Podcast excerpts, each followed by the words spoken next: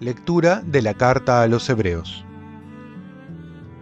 Hermanos, Jesús puede salvar definitivamente a los que por medio de Él se acercan a Dios, porque vive siempre para interceder en su favor.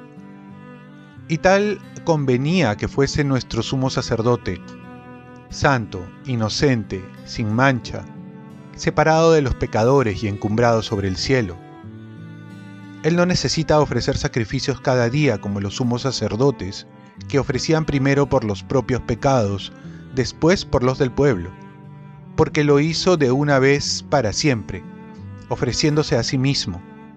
En efecto, la ley hace a los hombres sumos sacerdotes llenos de debilidades. En cambio, las palabras del juramento posterior a la ley consagran al Hijo perfecto para siempre. Esto es lo principal de todo lo que estamos diciendo. Tenemos un sumo sacerdote, tal, que está sentado a la derecha del trono de la majestad en los cielos, y es ministro del santuario y de la tienda verdadera, construida por el Señor y no por el hombre. En efecto, todo sumo sacerdote está puesto para ofrecer dones y sacrificios. De ahí la necesidad de que también Jesús tenga algo que ofrecer. Ahora bien, si estuviera en la tierra, no sería siquiera sacerdote, habiendo otros que ofrecen los dones según la ley.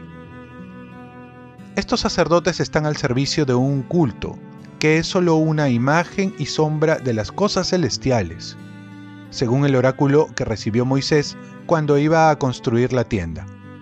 Mira, le dijo Dios, hazlo todo conforme al modelo que te fue mostrado en la montaña. Pero ahora a Cristo le ha correspondido un ministerio, tanto más excelente cuanto mejor es la alianza de la que es mediador, una alianza basada en promesas mejores.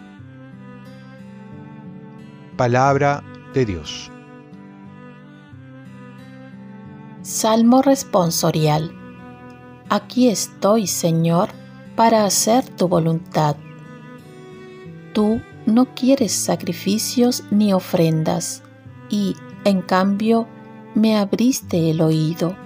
No pides sacrificio expiatorio. Entonces yo digo, aquí estoy. Aquí estoy, Señor, para hacer tu voluntad.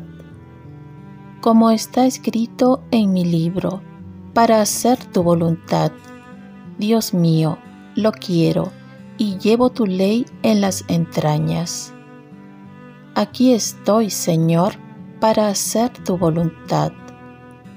He proclamado tu salvación ante la gran asamblea. No he cerrado los labios, Señor, tú lo sabes. Aquí estoy, Señor, para hacer tu voluntad. Alégrense y gocen contigo todos los que te buscan. Digan siempre, grande es el Señor, los que desean tu salvación. Aquí estoy, Señor, para hacer tu voluntad. Lectura del Santo Evangelio según San Marcos. En aquel tiempo, Jesús se retiró con sus discípulos a la orilla del mar y lo siguió una gran muchedumbre de Galilea. Al enterarse de las cosas que hacía, acudía mucha gente de Judea, de Jerusalén y de Idumea, de la Transjordania, de las cercanías de Tiro y Sidón. Entonces encargó a sus discípulos que le prepararan una barca para que la multitud no lo apretujara. Como había curado a muchos, todos los que sufrían de algo se le echaban encima para tocarlo. Cuando lo veían, hasta los espíritus inmundos se postraban ante él gritando, Tú eres el Hijo de Dios. Pero él les prohibía severamente que lo diesen a conocer. Palabra del Señor. Paz y bien. Jesús vino a enseñar, sanar, pero sobre todo a salvar. En la primera lectura se nos muestra la superioridad de Jesús sobre todos los sacerdotes del Antiguo Testamento. Y es que Cristo Jesús es santo, inocente y sin mancha. No necesita ofrecer sacrificios cada día, como los otros sacerdotes, sino que lo hizo una vez para siempre. Por ello el valor de la misa, que es un sacrificio incruento, se prolonga cada día hasta el fin de los tiempos. En el Evangelio nos dicen que venían de muchas partes a buscar a Jesús y lo buscaban por lo que enseñaba de una manera diferente, con una sabiduría divina que hacía entender y también se revelaba el amor de Dios en cada gesto, en cada palabra. Pero además sanaba a todos los enfermos que acudían a él. Como decía San Agustín, Jesús es médico y medicina. Hasta ahí quizás muchas personas hoy en día lo buscan a Jesús para saber más de él, saber su sabia doctrina, de tal manera que profundizan los conocimientos hasta tal punto de poder llegar a profundizar la teología. Muchos otros lo buscan para ser sanados de alguna enfermedad, ya sea para uno o para algún familiar conocido. Y muchos, por la misericordia de Dios, son sanados y otros, por su designio misericordioso, Dios los reserva en su tiempo, en su momento, para ser sanados o no. Pero lo importante es la sanación del alma que va produciendo el Señor. Pero muy pocos se acercan a Jesús para ser salvados, para ir al cielo, que es lo mismo para ser santos.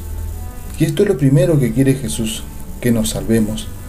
Todo lo demás, como sus enseñanzas, sus milagros, sus sanaciones, nos deben llevar al deseo profundo de desear ser salvados.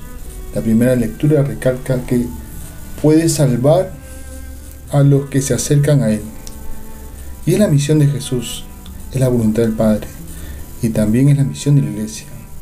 Nuestra prioridad es la vida eterna, es salvarnos, o mejor dicho, dejarnos salvar. Jesús prohíbe que lo anuncien como hijo de Dios. Esto es el secreto mesiánico, con el fin que no se distorsione su misión, que se comprendiera después de su muerte y resurrección.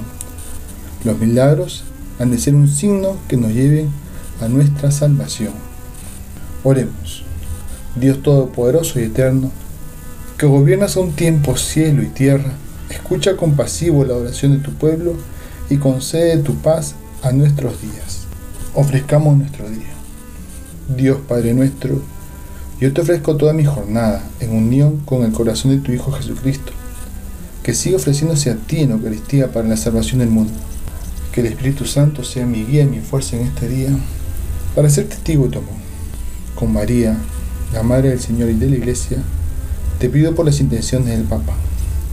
Con San José Obrero, te encomiendo mi trabajo y mis actividades de hoy, para que se haga en mí tu voluntad. Y la bendición de Dios Todopoderoso, Padre, Hijo y Espíritu Santo, descienda sobre ti.